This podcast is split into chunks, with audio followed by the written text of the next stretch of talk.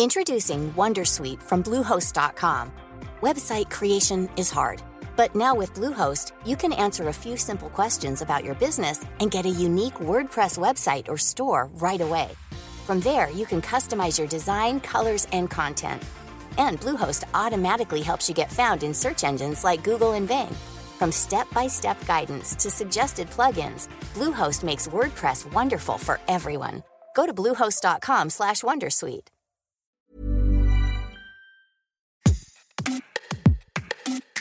Huit mois après la mort de la reine Elisabeth II, le roi Charles III va être couronné samedi 6 mai 2023 à Londres, à l'abbaye de Westminster. Premier couronnement depuis 70 ans, celui de sa mère Elisabeth, décédée le 8 septembre 2022 à l'âge de 96 ans.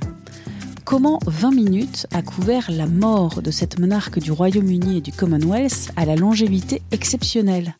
Vous écoutez Minute Papillon, je suis Anne-Laetitia Béraud et dans cet épisode, pas un mais trois journalistes de 20 minutes qui racontent les coulisses de leur métier, leur travail pour couvrir cet événement historique et planétaire. Je suis Anissa Boumedienne, euh, journaliste santé à 20 minutes. Je suis Susanna Nevenkitsch, je suis journaliste au service vidéo de 20 minutes. Je suis Camille Poer et je suis journaliste. Trois envoyés spéciaux à Londres entre le 8 et le 20 septembre 2022. Ces journalistes, elles ont notamment assuré la couverture médiatique de 20 minutes sur l'annonce du décès de la reine, le rapatriement du cercueil depuis l'Écosse, les hommages, les funérailles de la reine le 19 septembre. Mais retour tout d'abord ce jeudi 8 septembre 2022 avec des bulletins d'information sur l'état de santé de plus en plus fragile d'Elisabeth II. Décision à la rédaction de 20 minutes à Paris d'envoyer un, une volontaire à Londres, ce sera Anissa.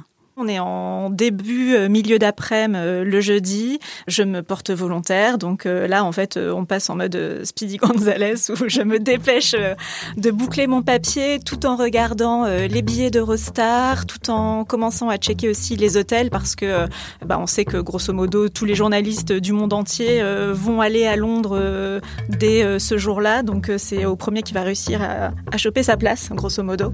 Et je quitte la rédac, je fonce chez moi, mettre trois fringues et mon passeport dans une valise et je fonce euh, gare du Nord pour prendre l'Eurostar. À ce moment-là, euh, l'annonce officielle de la reine n'est toujours pas tombée et c'est au moment où, j'arrive à, gare du Nord et que je vais choper euh, l'avant-dernier train de la journée où l'annonce est tombée juste avant. Le train dans lequel je monte est blindé de journalistes. Je vois les pieds de caméra et tout le monde qui sort les PC et qui appelle les rédacs avant que le train ne démarre. Donc voilà, on sait qu'on est tous, on part tous suivre la, la même aventure.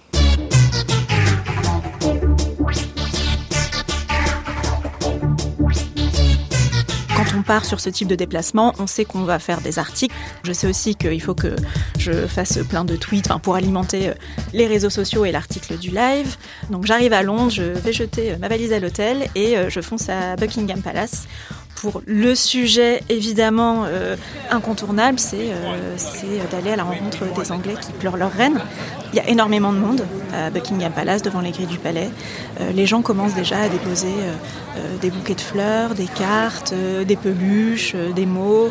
Ce qui est assez troublant, c'est que j'arrive dans un moment de de pure émotion que personne ne cherche à cacher. On voit ça avec un œil peut-être un peu plus distant et on se sent un peu pris par l'émotion commune. Je me rends compte au fur et à mesure de la soirée que les gens affluent non seulement de tout Londres, mais de tout le Royaume-Uni. Euh, euh, je suis tombée sur une mère de famille qui était venue avec sa petite fille de 8 ou 10 ans euh, qui avait fait je ne sais plus combien d'heures de route pour venir déposer son bouquet devant les grilles du palais, rendre hommage à la reine et faire demi-tour parce que sa fille avait école le lendemain. Ah oui quand même, ils tenaient vraiment à leur reine. Retour à l'hôtel, 3 heures du matin, rédaction du premier reportage sur l'émotion des Britanniques à l'annonce de la mort de la reine. Levé 6h30, ça pique. J'ai pas beaucoup beaucoup dormi, mais euh, mais j'ai découvert euh, tous les très bons cafés euh, des environs de mon hôtel. Et euh, bon, on sait de toute façon quand on se porte volontaire pour suivre ce genre d'événement qu'on euh, va très peu dormir, que ça va être très intense, qu'on va beaucoup marcher, qu'on va beaucoup travailler. Et en même temps, on le fait aussi parce que on sait qu'on va suivre un événement unique et que ça va être euh, exaltant et, et qu'on va être vraiment au cœur de l'actu dont tout le monde parle. Donc, on se dit qu'on dormira la semaine d'après, quoi. Et ce qui est très euh, très particulier aussi dans le fait de suivre ça avec sa casquette de journaliste, c'est que euh, on va euh, à la rencontre des gens qui ne vous connaissent pas, qui n'ont aucune raison d'accepter de vous répondre. On se présente, voilà, en petite journaliste Frenchy, et, les gens se confient sur les émotions qu'ils traversent, sur leur manière de percevoir les événements. Ça renforce encore plus la conscience du fait qu'on est en train d'assister à quelque chose de très particulier.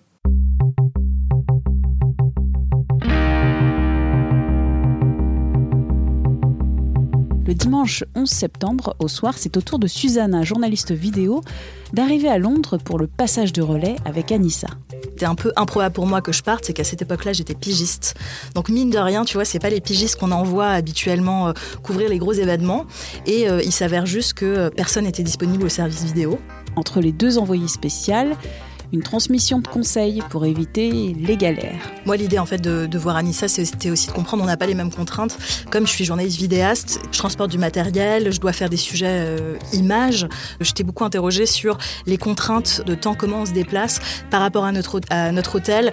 Et euh, moi, je te remercie Anissa parce que je considère que tu as un peu essuyé les plâtres pour moi parce que tu m'as donné un peu les tips, trucs et astuces pour, euh, pour le côté pratico-pratique. Je me suis dit, ok, Susanna, prépare-toi à travailler euh, non-stop à euh, sortir des vidéos, à tweeter, live tweeter, envoyer des infos, etc. Et euh, heureusement que tu l'as fait un peu avant moi parce que du coup j'ai aussi pu me préparer même psychologiquement. It's just something which is extraordinary. It's an experience that you can't describe because every individual will feel something so different, but it will be with them forever. Pour Susanna, ce nouveau temps fort, ce sera le 13 septembre, avec le retour du cercueil de la reine depuis l'Écosse.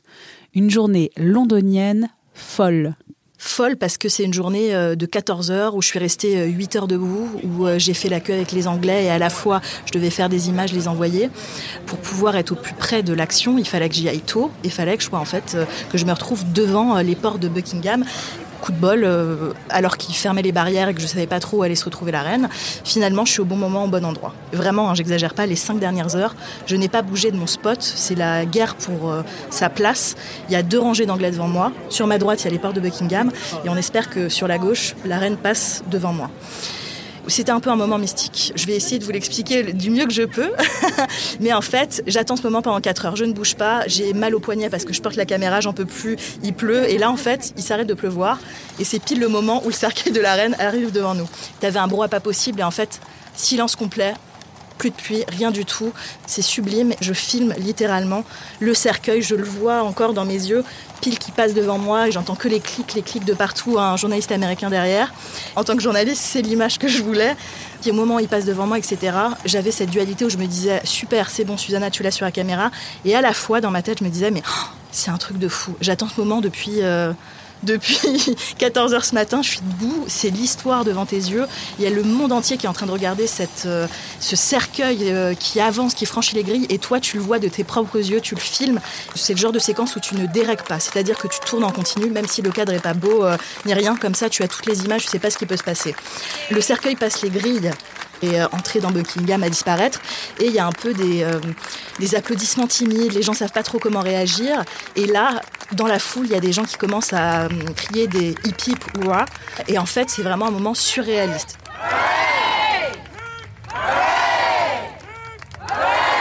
Et même là encore dans ma tête, je me dis, mais c'est fou, c'est fou. Quand est-ce que je reverrai un moment comme ça, une fois que j'ai déréqué Les hurrahs sont passés et je me suis posée j'ai vraiment regardé cette scène. J'ai regardé Buckingham, la pluie a repris et c'était un moment fou. Les funérailles d'État d'Elisabeth II sont prévues le 19 septembre à l'abbaye de Westminster et ce sera Camille à Marseille qui va couvrir ce nouveau temps fort. Lorsque Marion euh, Pignot me propose de partir en Angleterre, je dis évidemment oui tout de suite. Et puis ensuite euh, viennent les questions. Bah, qu'est-ce que je fais de mes deux enfants en bas âge, euh, qui ont un père super Donc on a dû trouver rapidement des solutions qu'on a trouvées. Je crois qu'il s'est passé cinq jours entre le moment où on m'a proposé de partir et où je suis partie. J'ai eu le temps de ruminer, de me demander si j'étais capable, si ça allait le faire, si c'était bien moi qu'il fallait qu'on aurait dû choisir, bref, tous les questionnements qui vont avec. Donc, je ne sais pas si c'était un plus. Je pense que j'ai vraiment euh, paniqué, mais puis je suis arrivée à l'aéroport et une fois que ça, s'était dégonflé, ça a été que du kiff. Il y a eu plein de micro soucis, en effet très techniques d'internet, de, de, localisation dans l'espace, de ne pas réussir à choper son métro. Mais à chaque fois, j'ai trouvé des solutions. Les solutions sont présentées à moi. Donc et en fait, ça m'a énormément donné euh, confiance en moi. Je me suis dit, bon, en fait, je suis ravie de l'avoir fait. Je suis ravie d'être allée au bout. Sûrement que j'ai fait des erreurs. J'aurais peut-être dû faire mieux, mais euh, ça m'a vraiment donné confiance en moi.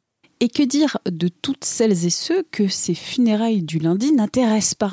Ça aussi, ça se raconte, c'est un choix éditorial. Donc on est dimanche matin, j'ai pas encore d'idée de papier. Je reçois un message de la rédaction de 20 minutes à Paris qui me demande euh, est-ce que tu peux déjà nous en dire un peu plus sur ton papier de demain pour la une?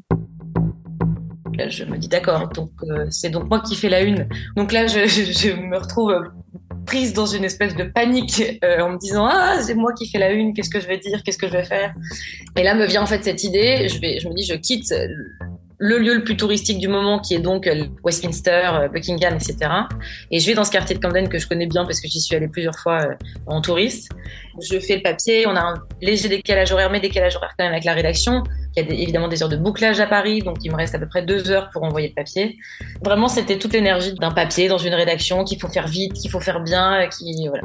Que retiennent ces journalistes de ces journées intenses de reportage à Londres, où l'on est seul, où il faut se débrouiller, il faut trouver des idées de sujets, les bonnes personnes pour y répondre, gérer les imprévus. Ce qui était cool en fait dans le fait de diviser ce, reportage en trois parties avec trois journalistes qui avaient chacune leur identité, c'était chouette parce que je pense qu'on a fait des papiers assez différents, avec chacune nos personnalités. J'ai trouvé ça super que 20 minutes nous laisse et nous disent pas, je que tu, on n'est pas parti avec euh, des objectifs de papier en fait. On avait c'était à nous de nous démerder, de nous débrouiller, pardon, et, euh, et c'était cool. En fait, la pression, c'est, surtout celle que on se met euh, nous-mêmes. On se dit euh, clairement, enfin, des événements comme ça, on n'en couvre pas tous les jours.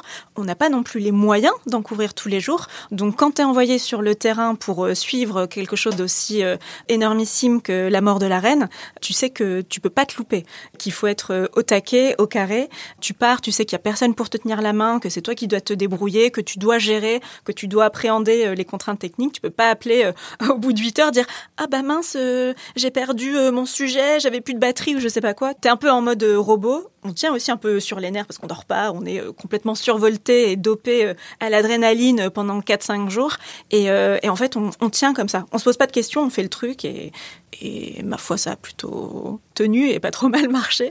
Moi, ce qui m'a soulagée, c'est quand je suis revenue et monde m'a dit Ah bah super, je voyais des vidéos, etc. Ou les petits messages que je recevais sur place des collègues qui t'en boostaient.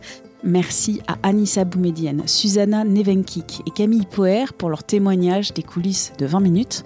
Retrouvez tous leurs articles, vidéos, productions sur 20minutes.fr. Merci d'avoir écouté cet épisode de Minute Papillon, un podcast d'Anne-Laetitia Béraud pour 20 minutes. S'il vous a plu, n'hésitez pas à en parler autour de vous, à le partager sur les réseaux sociaux Abonnez-vous gratuitement à ce podcast sur votre plateforme ou appli d'écoute préférée, pourquoi pas Apple Podcast, Spotify ou Podcast Addict. Pour nous écrire, une seule adresse audio-20minutes.fr. À très vite et d'ici la bonne écoute des podcasts de 20 minutes comme L'été dans vos oreilles.